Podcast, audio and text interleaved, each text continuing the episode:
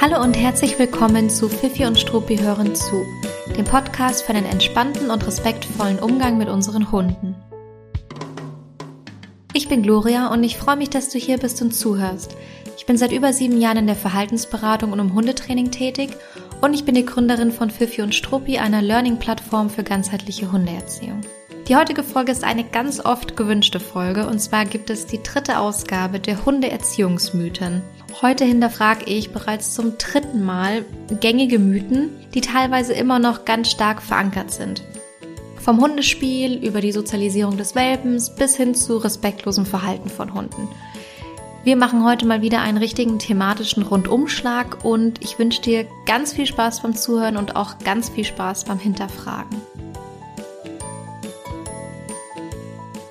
Bevor wir starten, möchte ich heute noch ganz kurz etwas Persönliches erzählen, weil es mich den ganzen Tag schon beschäftigt hat und weil es sich auch ein kleines bisschen auf meine Laune auswirkt. Ich hoffe, man hört es nicht, aber ich hatte heute nicht die aller, aller, allerbeste Laune und habe extra schon die Podcast-Aufnahme etwas nach hinten verschoben. Die Laune wird nur mäßig besser. ähm, und zwar geht es ein bisschen darum, dass auch natürlich an mir manchmal nicht vorbeigeht oder vorüberzieht, dass es viele andere Hundeschulen gibt, viele andere Hundetrainer gibt, die aversiv arbeiten. Ähm, aversiv arbeiten bedeutet, dass gezielt Strafreize, Strafen und Schreckreize eingesetzt werden im Hundetraining, in der Hundeerziehung, also ganz gezielt als Methodik. Ich könnte jetzt noch ein bisschen näher darauf eingehen, welche Form der Bestrafung es ist. Ähm, da gibt es eine Unterscheidung, eine ganz äh, korrekte formale Unterscheidung, aber darum soll es jetzt gar nicht so im Detail gehen. Ähm, dem widme ich vielleicht mal eine eigene Podcast-Folge, welche Formen von Strafen und Belohnungen es gibt, laut Definition. Aber ich spreche hier schon von ganz, ganz gezielt ähm, eingesetzter positiver Strafe nennt man das, also einer ähm, gezielten Einsatz von Schreckmethoden, Strafmethoden, um den Hund für das Verhalten, das er in dem Moment zeigt, zu bestrafen, indem ihm etwas Negatives hinzugefügt wird. Mm, und auch an mir geht natürlich nicht vorüber, dass es teilweise sehr, sehr, sehr große Accounts gibt, also Accounts mit großer Reichweite auf unterschiedlichen sozialen Medien und unterschiedlichen Plattformen, die aversiv arbeiten und immer mal wieder kommt es dann vor, dass eine der Accounts oder mehrere dieser Accounts an Reichweite gewinnen und über die sehr viel gesprochen wird, die vertagt werden, die empfohlen werden, die irgendwie so ein bisschen die Runde machen. Und ich bin gestern oder heute früh, ich weiß es gar nicht mehr, jedenfalls vor kurzem, auch mal wieder über einen gestolpert und ich versuche das immer sehr, sehr stark zu vermeiden, weil das für mich sich einfach nicht, nicht wirklich schön anfühlt, äh, mitzubekommen, wie dort mit Hunden umgegangen wird und zwar einfach systematisch. Deswegen versuche ich das immer so ein bisschen, naja, nicht auszublenden, das ist nicht möglich, aber mich jetzt nicht noch stärker damit zu beschäftigen, sondern naja, mich eben damit zu beschäftigen, es vielleicht anders zu machen. Ähm, nicht anders als alle, aber eben anders als aversiv arbeitende Hundetrainer. Und in dem Fall bin ich einfach drüber gestolpert, habe gesehen, dass ein Account immer wieder genannt wird und vertagt wird und empfohlen wird. Und es wurde vor allem ganz, ganz oft genannt, wie erstaunlich es doch ist, dass der Hund nach einer Stunde schon ein komplett anderes Verhalten zeigt und dass es ja, dass man das ja irgendwie niemals erwartet hätte, dass sowas so schnell gehen kann. Es ist ein, ein der Hund ist wie ausgewechselt und in dem Fall ging es ganz oft um eine Problematik an der Leine, also dass die Leinenführigkeit nicht optimal war oder der Hund an der Leine auf ähm, andere Reize reagiert hat, wie zum Beispiel fremde Hunde. Und was hat man auf all den Videos gesehen oder was sieht man auf all den Videos? Das ist ein total gleichbleibendes Bild es sind Hunde, also das wird der Trainingserfolg gezeigt. Es, ähm, man sieht Hunde, die hinter den Besitzern hertrotten, anders kann man es gar nicht nennen, die weder nach rechts und links schauen, noch nach rechts und links gehen, sondern die trotten ziemlich teilnahmslos hinter den Besitzern her, haben den Blick manchmal so ein bisschen Richtung Besitzer, um zu gucken, was er gerade macht oder was der vorhat. Ähm, oft sind die Ohren nach hinten angelegt. Das wird teilweise sogar als ja, Gütekriterium gesehen und noch genannt. Und man sieht einfach Hunde, die kein Erkundungsverhalten zeigen, die eigentlich überhaupt kein Verhalten zeigen und also schon gar kein freudiges Verhalten zeigen.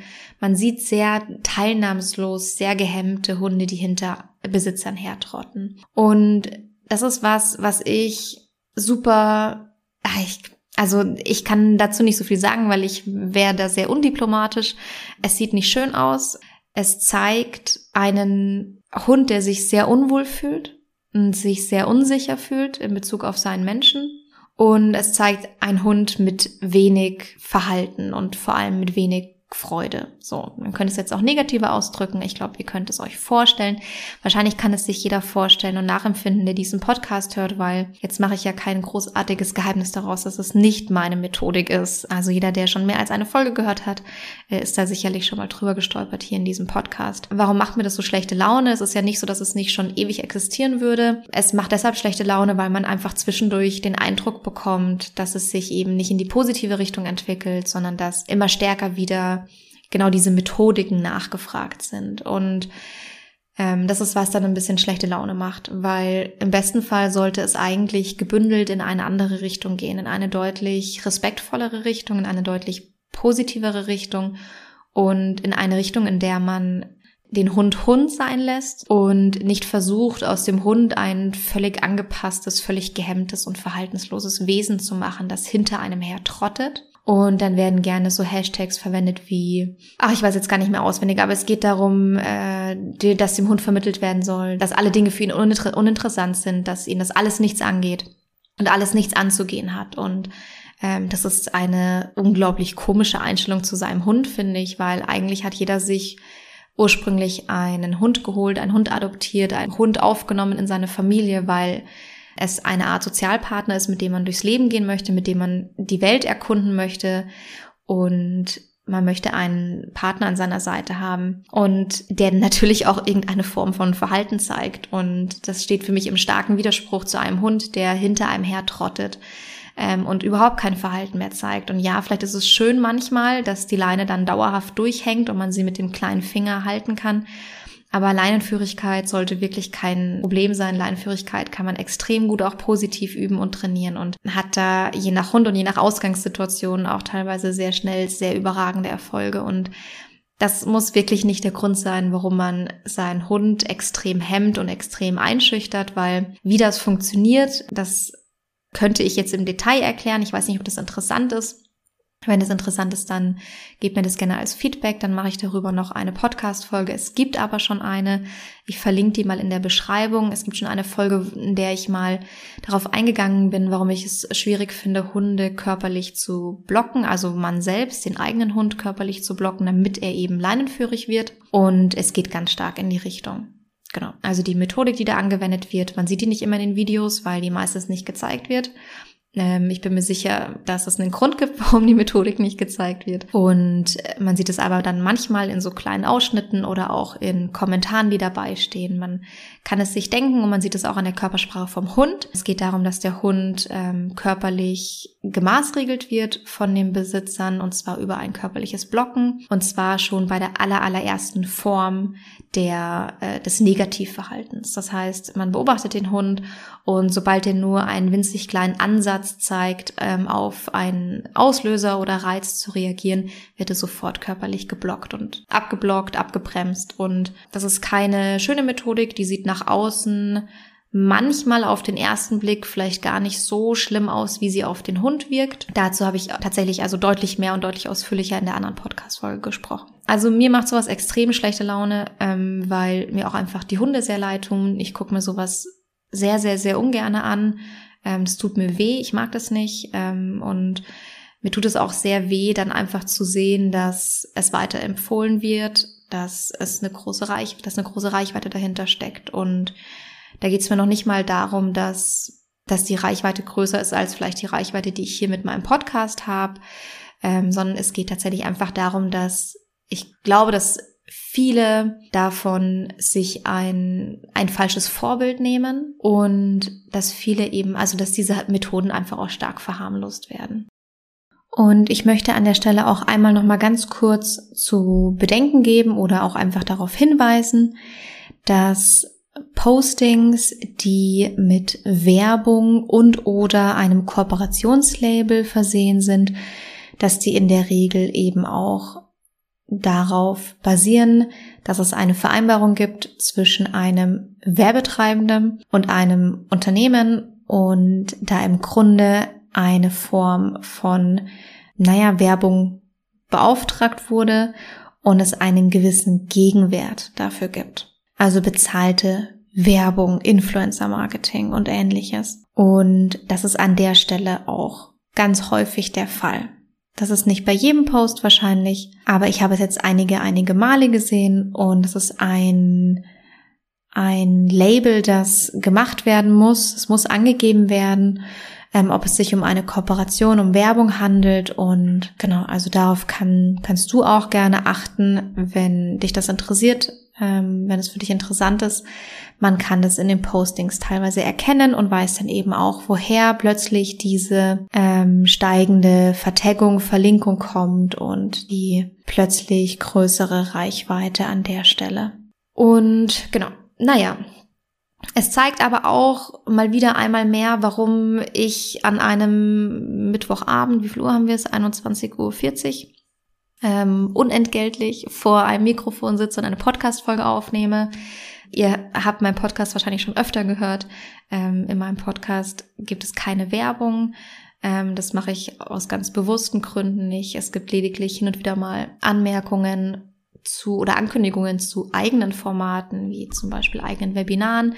Ansonsten ist der Podcast nicht gesponsert und hat auch keinen anderen Hintergedanken und auch keine andere Agenda, sondern das ist eben für mich eine Möglichkeit, auch meine eigene Wahrheit auszusprechen, die ich an der Stelle manchmal wichtig finde und auch ein Wissen, dass ja, das auch nicht nur auf meiner persönlichen Meinung beruht, sondern auf wissenschaftlichen Erkenntnissen und auf Lerntheorien, die seit vielen, vielen, vielen, vielen, vielen, vielen Jahren und Jahrzehnten existieren, dass ähm, man dieses Wissen auch mal mit an die Hand geben kann und weitergeben kann. Und das ist so ein bisschen der Antrieb, der da bei mir dahinter steckt und auch bei allen meinen Formaten und Angeboten ist mir immer wichtig, auch zu zeigen, wie die Dinge wirken und warum sie wirken, weil dann im Grunde kannst du dir letztendlich immer noch überlegen, ähm, auf welchen Zug du da aufspringst und aufsteigst und wie du mit deinem Hund umgehen möchtest. Aber ich finde, es sollte dir sehr transparent gemacht werden, wie diese Methodiken funktionieren, warum sie funktionieren und was sie aber gegebenenfalls auch für Nebenwirkungen haben. Und das finde ich immer ganz wichtig, deswegen gebe ich immer gerne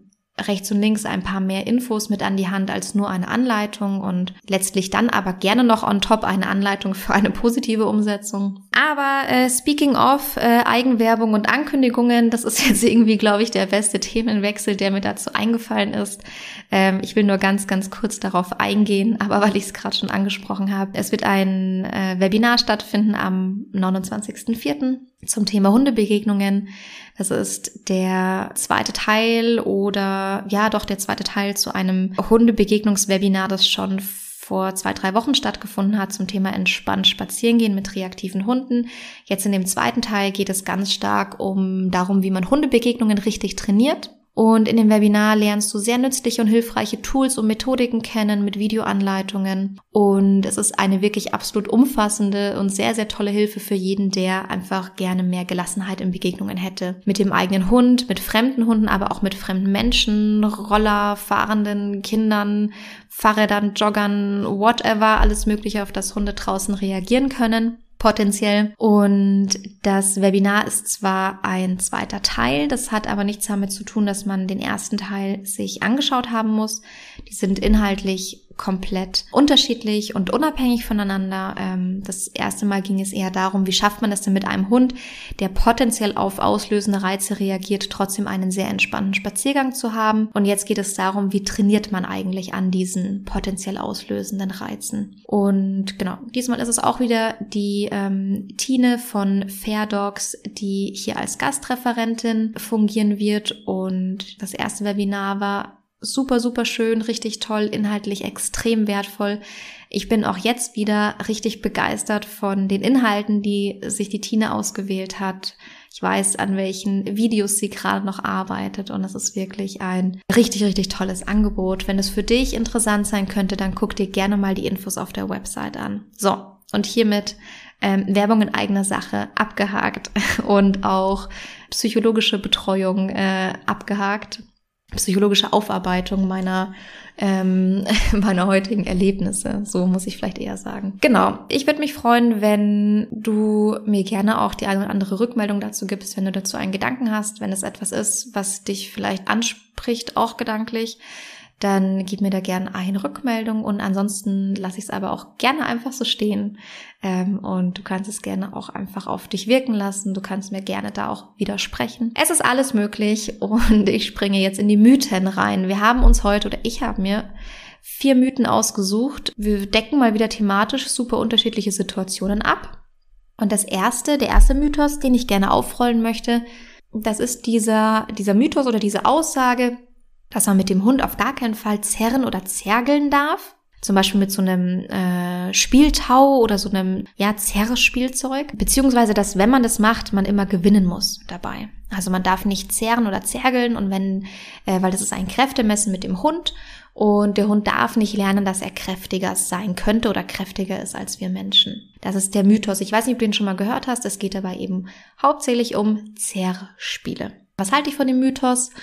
Relativ wenig. Ich finde nicht, dass man mit jedem Hund zerren und zergeln muss. Es hat aber für mich andere Gründe.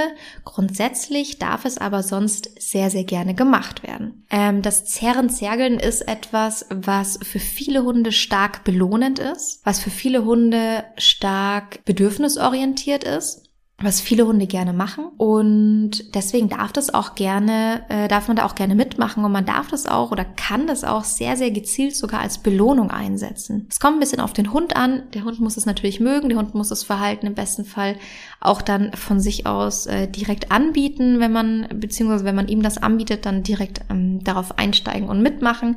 Also es ist schwierig, das dem Hund erst zu trainieren, dass das für ihn eine Belohnung sein könnte. Man muss es einfach mal ausprobieren, ob der Hund da so ein bisschen der richtige Typ dafür ist. Und dann kann man das sehr gezielt, sehr, sehr schön als Belohnung einsetzen und für einige Hunde ist eine extrem hochwertige Belohnung. Das ist so ein bisschen der Klassiker bei einem Terrier, aber das gibt auch ganz viele andere Hunderassen und Mischlinge, ähm, für die das auch klassisch, klassischerweise sehr, sehr gut als Belohnung funktioniert. Ich setze es bei meiner Hündin auch tatsächlich ganz gerne mal ein. Und das ist, genau, also die macht es auch super gerne ähm, und das erlaube ich ihr natürlich nicht nur, sondern dazu animiere ich sie auch manchmal und nutze es dann auch gezielt als Belohnung. Sehr, sehr hochwertige Belohnung im Fall von meiner Hündin. Warum würde ich das jetzt nur eingeschränkt empfehlen? Ähm, ich würde das vom Gemüt des Hundes abhängig machen und würde das jetzt auch nicht pauschal für jeden Hund empfehlen und vor allem nicht für jeden jungen Hund empfehlen. Ähm, dieses Zerren, Zergeln, das ist schon etwas, was die Hunde ganz schön pusht oftmals. Also was das Aktivitäts- und Erregungslevel in dem Moment sehr, sehr, sehr hochschraubt, ja, pusht, nach oben treibt. Und deswegen ist es nicht für jeden Hund gut passend.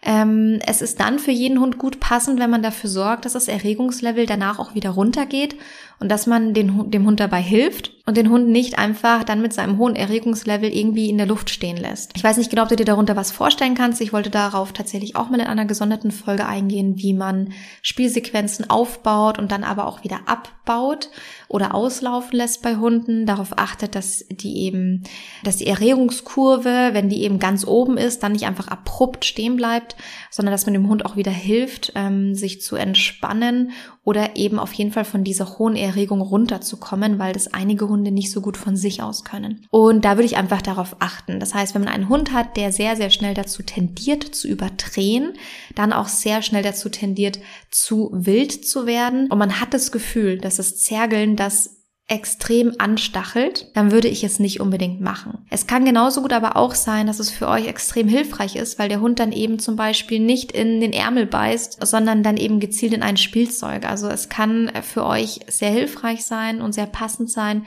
wenn du einfach da mehrfach das Gefühl hattest, dass es für euch überhaupt nicht hilfreich ist und du dann liebe Mühe hattest, danach den Hund wieder von seinem Erregungslevel runterzuholen, dann ist es vielleicht in dem Moment nichts für euch. Außerdem würde ich es tatsächlich ein bisschen kontrollierter gestalten. Es muss jetzt nicht unfassbar kontrolliert sein. Man kann auch einfach mit dem Hund zergeln und kann ihm dann auch manchmal einfach dieses Zergel am Ende überlassen. Aber ich bin schon auch ein Freund davon, das ein bisschen kontrollierter aufzubauen, so dass man immer in solchen Momenten auch den Hund über ein Aus Aus-Signal, über ein positiv aufgebautes Aus-Signal dazu bringen kann, das Zergel loszulassen und es einem eben zurückzugeben. Da bin ich vielleicht ein bisschen picky, das müsste man jetzt nicht unbedingt, aber das würde ich tatsächlich mal im Hinterkopf behalten und schon auch dazu animieren wollen, dem Hund ein, gerne bitte positiv aufgebaut, ein sehr gutes Aus-Signal beizubringen, wo man dann eben schon auch die Möglichkeit hat, den Hund da in einer, einem Zerren auch ja, ganz freundlich unterbrechen zu können. Ich habe dazu das ein oder andere Video mit meiner Hündin. Wenn das mal spannend sein sollte, gebt mir da auch gerne eine Rückmeldung, dann poste ich das einfach mal oder versende es auch gerne. Da sieht man ganz spannend ähm, den kontrollierten Einsatz als Belohnung und genau, wie das eben angewendet werden kann. Der Hund darf da gerne gewinnen, gewinnen in Anführungszeichen. Das ist ja auch wieder irgendwie so ein bisschen gelabelt von uns Menschen. Ähm, aber man darf gerne am Ende einfach loslassen und es dann dem Hund überlassen, das Spielzeug. Oder man kann auch den Hund aus, äh, das Spielzeug ausgeben lassen und es dann nochmal werfen und der Hund holt es sich dann und schüttelt es dann nochmal oder läuft damit durch die Gegend. Das muss dann kein Apportieren werden. Das kann dann auch einfach ein, ich werf's dir nochmal und du darfst hinterherrennen sein. Und genauso gut kann man aber auch manchmal äh, den Hund bitten, es wieder auszugeben, ihm vielleicht noch eine Futterbelohnung zu geben oder dann mit einer anderen Aktivität weiterzumachen und es dann einfach wieder einstecken. Also da ist beides möglich. Man muss keine Angst haben, dass man sich hier mit dem Hund misst, kräftemäßig, und der Hund davon irgendeine Art von Rang ableitet oder Machtposition ableitet oder ähnliches. Ich würde ein bisschen darauf achten, ähm, dass es nicht zu wild ist, wenn die Hunde noch einen Milchzahngebiss haben, dann bitte sehr vorsichtig ähm, auch wenn die sich noch im Zahnwechsel befinden und auch wenn die vielleicht schon etwas älter sind oder den ein oder anderen lockeren Zahn haben, dann ist es natürlich nicht euer Spiel. Also es kommt hier auf eine, hm, wie soll ich das sagen, eine gute äh, Zahngesundheit an. Genau, aber ansonsten, also man muss sich da keine Sorgen machen, dass der Hund plötzlich die Führung übernimmt, nur weil man hin und wieder mit ihm gezergelt hat und er dann auch am Ende sogar gewonnen hat und mit dem Spielzeug irgendwie abgedüst ist. Also Mythos Nummer eins, darf man mit dem Hund zerren und zergeln? Ja, bitte. Und gerne auch etwas kontrollierter und gerne auch als Belohnung einsetzen. Und gerne prüfen, ob es für deinen Hund das Richtige ist in äh, der Lebensphase, in der er sich gerade befindet. Mythos Nummer zwei. Der Welpe muss in den ersten Wochen alles lernen, was du in deinem Alltag brauchst, weil dann befindet er sich noch in seiner richtigen Sozialisierungsphase und was er da jetzt nicht lernt, wird ihm dann total schwer fallen später. Das hast du sicher mal gehört. Du hast sicher mal gehört, dass man Welpen mit allen Dingen konfrontieren soll, die irgendwie in eurem Alltag wichtig sind. Ähm, die allermeisten Welpenratgeber sind irgendwie danach aufgebaut. Und ich würde mal sagen, das ist in Teilen ist das korrekt, in ganz kleinen Teilen ist es korrekt, nämlich in ganz, ganz, ganz, ganz kleiner Dosierung ist das sehr korrekt, aber eben in ganz, ganz, ganz, ganz kleiner Dosierung. Also es wird gesagt, alles, was du in deinem Alltag brauchst, musst du gleich den Welpen beibringen und da würde ich sagen, oh, halt, warte erstmal bitte kurz und überleg dir nochmal gut, was brauchst du in eurem Alltag und wie kannst du das sehr gering dosiert deinem Welpen beibringen und zeigen. Die große Gefahr ist nämlich da, dass du deine Welpen extrem überreizt. Gilt nicht nur für Welpen, gilt natürlich für alle Hunde, die neu bei dir einziehen, aber der Mythos, der dreht sich meistens um Welpen in dem Fall. Ähm, also ist die große Gefahr da, dass man den Hund überreizt oder überfordert. Was passiert bei Überreizung und Überforderung? Die Hunde haben ein zu hohes Erregungslevel, oftmals Stress, teilweise auch Frust. Alles davon fühlt sich unangenehm an. Und jetzt kann es entweder sein, dass der Hund dieses unangenehme Gefühl mit der Aktivität verknüpft oder mit dem Ort, an dem ihr euch aufhaltet. Oder es kann auch sein, dass der Hund, wenn er so überreizt ist oder auch überfordert ist, in diesen Momenten gar nicht mehr richtig gut lernen kann, was du ihm beibringen willst, sondern er lernt sozusagen über die Verknüpfungen, die er in diesem Moment ähm, machen kann. Aber er ist nicht mehr wirklich fähig, zum Beispiel Signale auszuführen, Kommandos auszuführen oder neue Signale kennenzulernen oder irgendein anderes Verhalten, das du von ihm wünschst, kennenzulernen, weil er da sich in diesem Moment einfach überhaupt nicht drauf konzentrieren kann. Unterm Strich kann es eben dann dazu führen, dass der Hintergedanke, den man hatte, nämlich dass die Hunde sehr umweltsicher sind und alles sehr entspannt und gut kennenlernen und kennen und damit easy umgehen, dass es genau ins Gegenteil umschlägt. Also eine Überforderung und eine Überreizung schlägt genau ins Gegenteil um. Das ist ein bisschen so, wie wenn man auf einem Beipackzettel von einem Medikament gegen Übelkeit liest, dass eine Nebenwirkung Übelkeit und Erbrechen ist. Da denkt man sich auch immer so, ähm, was bitte? Eigentlich nehme ich dich doch um und pff, was ist das denn für eine Nebenwirkung? Äh, so kann man sich das auch vorstellen mit der Überreizung von einem Welpen. Also ja, in extrem kleinen Dosen dürft ihr euren Welpen oder sollt ihr euren Welpen an euren Alltag gewöhnen. Äh, lieber immer in zu kleiner Dosierung als in zu großer. Alles lieber aus einer angenehmen Distanz beobachten, lieber zu kurz als zu lang, lieber zu weit weg als zu nah dran. Dein Hund lernt nicht weniger, wenn die Dinge eher sogar zu kurz oder zu vorsichtig angegangen werden. Und was auch wichtig ist, dein Hund lernt natürlich sein Leben lang. Also das ist ein absoluter Mythos, dass der Welpe alles lernen muss, weil er es im Erwachsenenalter nicht mehr lernen kann. Ähm, das ist totaler Quatsch. Ja, die Sozialisierungsphasen gibt es und ja, da ist auch das Lernverhalten von den Hunden anders. Das ist aber tatsächlich gar nicht unbedingt immer förderlich und hilfreich für uns. Aber das wäre irgendwie auch schon wieder ein ganz eigenes Thema. Also ja, natürlich gibt es diese Sozialisierungsphasen und gerne könnt ihr auch euren Welpen mit einigen Umweltreizen und mit Dingen, die für euch im Alltag wichtig sind, konfrontieren. Sollt ihr auch, aber in einer sehr geschützten Atmosphäre und Umgebung. Und man sagt tatsächlich auch, also so viel zum Thema, der Hund lernt sein Leben lang. Man sagt tatsächlich auch, lieber keine Lernerfahrung als eine schlechte Lernerfahrung. Also lieber habe ich einen erwachsenen Hund, der eine Sache gar nicht kennt, als dass ich einen erwachsenen Hund habe, der eine Sache mal in jungen Jahren richtig blöd kennengelernt hat.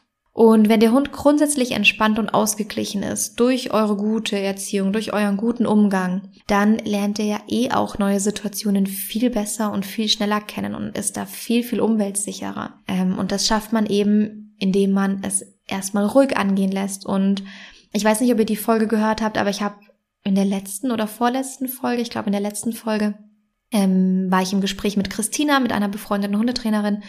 Und sie hat es total gut formuliert, weil wir haben über Welpen gesprochen und sie hat gesagt, man sollte neue Reize immer aus einer Distanz ähm, beobachten oder in einer Distanz, in der der Hund es wahrnimmt aber in der man eine Distanz gewählt hat, die so weit ist, dass der Hund weder hinziehen muss noch wegziehen muss. Also weder hinziehen muss, weil es zu nah ist und er muss dann darauf reagieren, noch muss er wegziehen, weil er sich vielleicht erschrocken hat, weil es so nah war und er weg davon will. Also man sucht eine Distanz, in der der Hund etwas beobachten kann, etwas wahrnehmen kann, ohne dass er total stark darauf reagieren muss. Dann hat man eigentlich eine extrem gute Distanz gewählt für den Moment. Genau, also da ganz große Bitte, das einfach sehr entspannt anzugehen mit dem Welpen. Mythos Nummer drei, wir springen wieder zu erwachsenen Hunden. Nee, ganz allgemein zu Hunden. Egal welchen Alters. Ich glaube, das hast du sicherlich schon mal gehört und hinterfrage auch gerne, ob du dich davon überhaupt loslösen kannst oder ob es nicht auch insgeheim deine Überzeugung ist. Es gibt einen Satz, der besagt, dass der Hund sich von seinem Besitzer alles gefallen lassen muss. Und das wird, ah, das ist eigentlich gängige Praxis. Also eigentlich wird das über, überall gelebt und erwartet oder ganz, ganz, ganz häufig gelebt und erwartet. Was bedeutet das im Grunde? Es bedeutet, dass der Hund sich insofern alles gefallen lassen muss, äh, mal so ein bisschen in Anführungszeichen zu sehen. Meistens ähm, ist damit gemeint, dass der Besitzer die Möglichkeit haben muss, den Hund überall zu untersuchen, festzuhalten, anzuschauen, mit dem Hund irgendwie im Grunde genommen machen zu können, was er möchte in solchen Momenten. Es wird interessanterweise auch gerne mal vom Umwelt, äh, vom Umwelt, vom, vom Umfeld erwartet, dass der Hund sich von seinem Besitzer doch alles gefallen lassen muss. Und meine Antwort dazu wird dich eventuell überraschen, weil meine, meine ganz persönliche Antwort darauf ist, dass ich finde, dass es grundsätzlich stimmt. Aber aus einer ganz anderen Perspektive, als man es eigentlich erwarten würde bei dem Satz. Also ich vertrete ganz, ganz, ganz, ganz stark die Meinung, nicht nur ich, sondern im Grunde äh, alle wirklich positiv arbeitenden Hundetrainer, dass der Hund seine Grenze aufzeigen darf. Das darf er auch seinem Besitzer aufzeigen und da, dabei darf er auch gerne knurren. Dabei darf er Meideverhalten zeigen. Dabei darf er ja eine gewisse Form von Abwehr zeigen. Und diese Grenze müssen wir als Mensch in dem Moment respektieren und die sollten wir nicht übertreten, weil unser Hund in dem, uns in dem Moment ganz klar sagt, das ist mir zu viel, das möchte ich nicht, das ist mir unangenehm und uns auch auf gewisse Art und Weise in seiner Kommunikation warnt und die Warnung ausspricht, dass wenn es jetzt nicht zu einer Distanzvergrößerung kommt, er eventuell dann anfangen würde zu schnappen, zu beißen oder ähnliches. Also diese Grenze, die müssen wir bitte akzeptieren und tolerieren. Und das ist eine Meinung, von der ich ganz, ganz, ganz arg zu 100 Prozent überzeugt bin. Das widerspricht jetzt natürlich dem Satz. Aber es widerspricht nicht der Quintessenz von dem Satz. Denn im Grunde sollte das auf gar keinen Fall dein Anspruch sein. Dein Anspruch sollte es auf gar keinen Fall sein, dass dein Hund dir ständig seine Grenze aufzeigt und du diese ständig tolerieren musst, sondern dein Anspruch sollte sein, dass ihr so eine gute Bindung habt und so einen guten gemeinsamen Trainingsstand habt, dass dein, dass du deinen Hund untersuchen kannst und dass du deinen Hund bestenfalls am ganzen Körper anschauen und untersuchen kannst. Der Anspruch ist nicht, dass dein Hund das einfach so, ohne Training, ohne allem, einfach über sich ergehen lassen muss, ähm, in jeglichen Situationen, sondern der Anspruch sollte sein, ähm, dass du es deinem Hund so beibringst, dass du ihn tatsächlich überall anschauen und untersuchen kannst und dass er sich das von dir nicht nur gefallen lässt, sondern dass für ihn in Ordnung ist. Ähm, es ist nochmal eine Sondersituation, wenn dein Hund starke Schmerzen hat, zum Beispiel eine offene Wunde oder ähnliches. Natürlich darf er da seine Pfote wegziehen. Und das ist auch etwas, was man nur bis zu einem gewissen Punkt trainieren kann weil da gibt es ja auch ganz normale Schmerzreflexe, gegen die das, äh, gegen die man dann als Mensch oder auch als Tier überhaupt nicht ankommen kann. Aber grundsätzlich sollte dein Anspruch sein, dass dein Hund überall anfassen und untersuchen kannst. Und das ist zum Beispiel für mich auch viel, viel, viel wichtiger, als dass dein Hund ein perfektes Sitzplatz und Bleib kann. Und wenn das zum Beispiel für dich mal ein spannendes Thema wäre für ein Webinar oder für einen Workshop, also ein Webinar zum Thema Kooperationssignale, wie man die aufbaut, wie man das umsetzt, dann sag mir da gerne mal Bescheid oder gib mir einen Hinweis. Es wäre eigentlich ein prädestiniertes Thema dafür, weil es da einen sehr, sehr schönen Trainingsaufbau und sehr, sehr schöne Methodiken gibt und auch extrem schöne Videos als Anschauungsmaterial und als Beispiel und auch für, für eine Umsetzung und Anleitung. Aber gut, das ist jetzt natürlich auch wieder ein komplett anderes Thema. Also, lass uns noch mal kurz zum Satz zurückgehen. Der Hund muss sich von seinem Besitzer alles gefallen lassen. Ich habe überraschenderweise irgendwie zugestimmt, aber ich würde gerne die Perspektive wechseln wollen. Es geht nicht darum, dass dein Hund sich von dir alles gefallen lässt, sondern dass es dein Anspruch sein sollte, dass du deinen Hund überall anfassen kannst, ohne dass dein Hund es unangenehm findet. Also es ist eigentlich deine Aufgabe und nicht die Aufgabe deines Hundes. Und ich finde es auch immer gut, wenn man bei solchen Dingen die Ausgangssituation hinterfragt. Ähm, wenn ich zum Beispiel zwei meiner Kundenhunde jetzt einfach mal miteinander vergleiche, das wäre zum Beispiel ein Hund, der im Erwachsenenalter aus dem Auslandstierschutz kam, Herdenschutz und Mischling ist, der anfangs sogar beim Pfote abtrocknen ähm, in Richtung seiner Besitzerin geschnappt hat, da würde man jetzt einfach schon extreme Meilensteine feiern, wenn man oder dass man dem Hund in die Ohren schauen kann, dem Hund äh, in den die Ohren untersuchen kann, die die Pfoten untersuchen kann und so weiter, das Fell bürsten kann. Das ist ein toller Meilenstein, das ist ein toller Trainingszustand, weil die Ausgangssituation eine sehr schwierige war. Wenn ich jetzt einen anderen Hund anschaue, der bei mir in der Verhaltensberatung und im Training gerade ist, ein was ist es denn, zwölf, elf, zehn Wochen alter Welpe, ähm, der von der Privatzucht kommt und der damit aktuell überhaupt gar keine Probleme hat und sich überall anfassen lässt, dann ist der Anspruch natürlich ein anderer,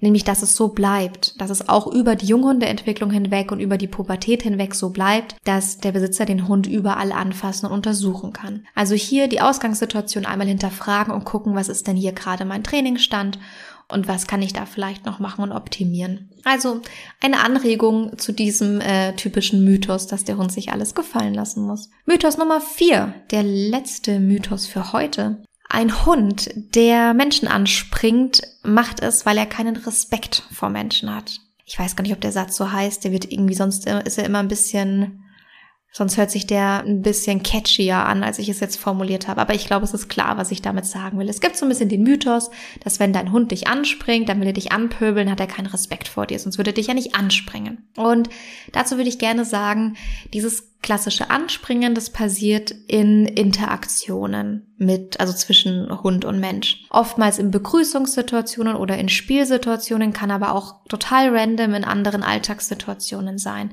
Ich würde da einfach mal ganz, ganz arg dazu raten, in solchen Momenten diese negative Interpretation, die da mitschwingt, keinen Respekt haben, ist eine sehr negative Formulierung, dass man die einfach mal rausnimmt, dass man sich das Verhalten etwas objektiver anschaut und etwas objektiver analysiert. Weil die Gründe für Anspringen sind super unterschiedlich und die meisten davon sind extrem freundlich. Nicht alle, aber die meisten. Ein Hund kann jemanden anspringen und es kann Teil eines Abwehrverhaltens sein. Also es kann tatsächlich Teil einer äh, Abwehrreaktion sein. Dann ist es natürlich kein freundliches Verhalten. Dann muss man sich aber anschauen, was ist denn hier wirklich das Problem? Warum will er denn diesen Menschen tatsächlich ähm, abwehren und Distanz herstellen zu diesem Menschen. Dann gibt es aber die ganzen anderen total klassischen Situationen, die viel, viel öfter äh, der Fall sind und viel, viel öfter ähm, eintreten, nämlich dass der Hund in Begrüßungssituationen anspringt, weil er sich freut, jemanden zu sehen. Unter Hunden gilt es als extrem freundlich, ähm, so Richtung Mund und Mundwinkel zu kommen, Mundwinkel abzulecken. Und der Hund versucht, in Richtung von unserem Gesicht zu kommen.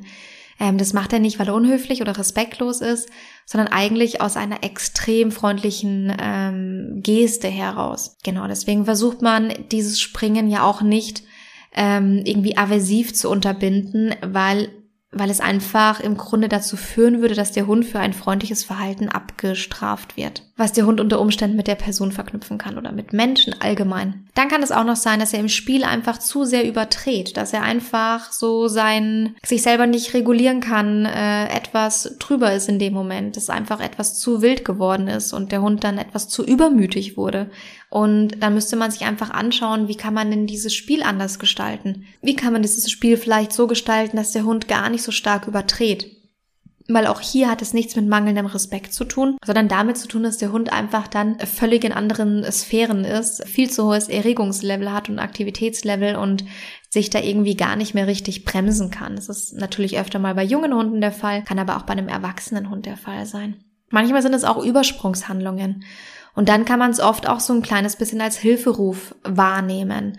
Ähm, das sind oftmals Hunde, die sehr wenig Frust aushalten, beziehungsweise sehr, sehr frustanfällig sind, weil sie vielleicht insgesamt ein hohes Stresslevel haben und die dann einfach in manchen Situationen überhaupt nicht mehr mit, mit sich umzugehen wissen und dann aus einem Übersprung heraus ähm, ihren Menschen anspringen. Ähm, das kann auch manchmal sein um kurz energielos zu werden nach einer angespannten Situation. Also man kann es manchmal beobachten bei Hunden, die zum Beispiel eine komische, angespannte Hundebegegnung hatten und die dann danach zu ihrem Menschen laufen und einmal so ein bisschen gegen ihn springen. Ich habe da lustigerweise zwei, ähm, zwei Geschichten, die mir dazu gerade einfallen. Ähm, eine Geschichte ist von einem Kundenhund von mir, da haben die Besitzer mir erzählt, dass ähm, der manchmal, wenn die an einer Hundewiese vorbeigehen und ein, ist es immer, ist es immer derselbe Hund, ich weiß es gar nicht, ein äh, einfach ein Hund ähm, von der Hundewiese auf sie zurennt, auf den Hund zurennt und es eine unschöne, unangenehme Begegnung für den Hund ist, dann löst er sich aus der Begegnung raus, läuft dann hinter seinen Besitzern her und springt ihn in den Rücken. Und ähm, die haben, also haben mir das schon, also genauso erzählt, wie wie sie es auch einordnen würden, einstufen würden. Das hat überhaupt nichts mit Respektlosigkeit zu tun, sondern das ist tatsächlich ein, ein bisschen so ein Hilferuf und ein äh, Aufmerksam machen äh, der Besitzer auf das, was da gerade passiert ist. Weil interessanterweise hat der Hund das zweite, dritte Mal angefangen an selber Stelle. Wenn er gesehen hat, dass ein Hund von der Hundewiese auf ihn zugerannt kommt, dann ist er schon, bevor der Hund bei ihm war, den Menschen in den Rücken gesprungen.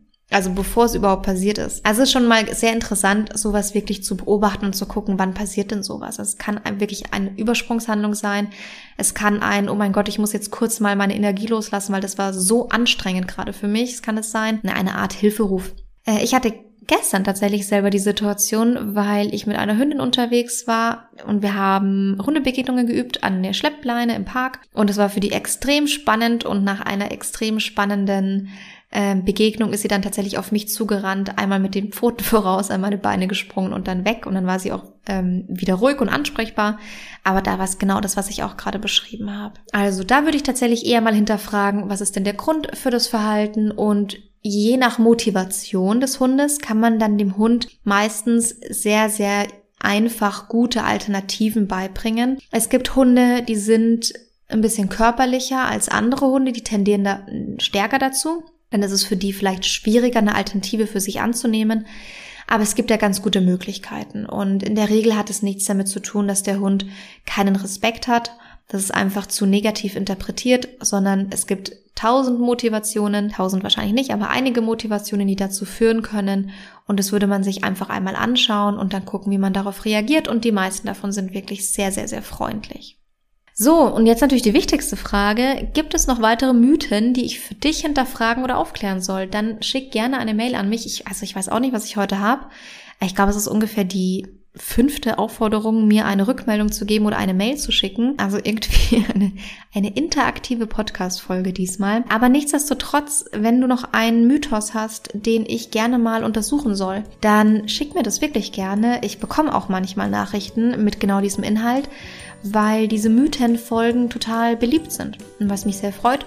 Und ich hinterfrage immer gerne Mythen und hinterfrage immer gerne gängige Konventionen, also immer her damit. Ansonsten freue ich mich darüber, dass ihr meinen Podcast gerne abonniert. Macht es auch gerne weiterhin, falls du es noch nicht gemacht hast. Und gib mir gerne auch eine Podcast-Bewertung, falls du es dir in der Apple Podcast App anhörst, wo man Bewertungen geben kann ähm, Rückmeldung und Feedback entweder per E-Mail an mich oder unter dem Instagram-Post zu der heutigen Podcast-Folge. Und ansonsten, ja, vielen Dank fürs Zuhören bis zum Ende und bis ganz bald.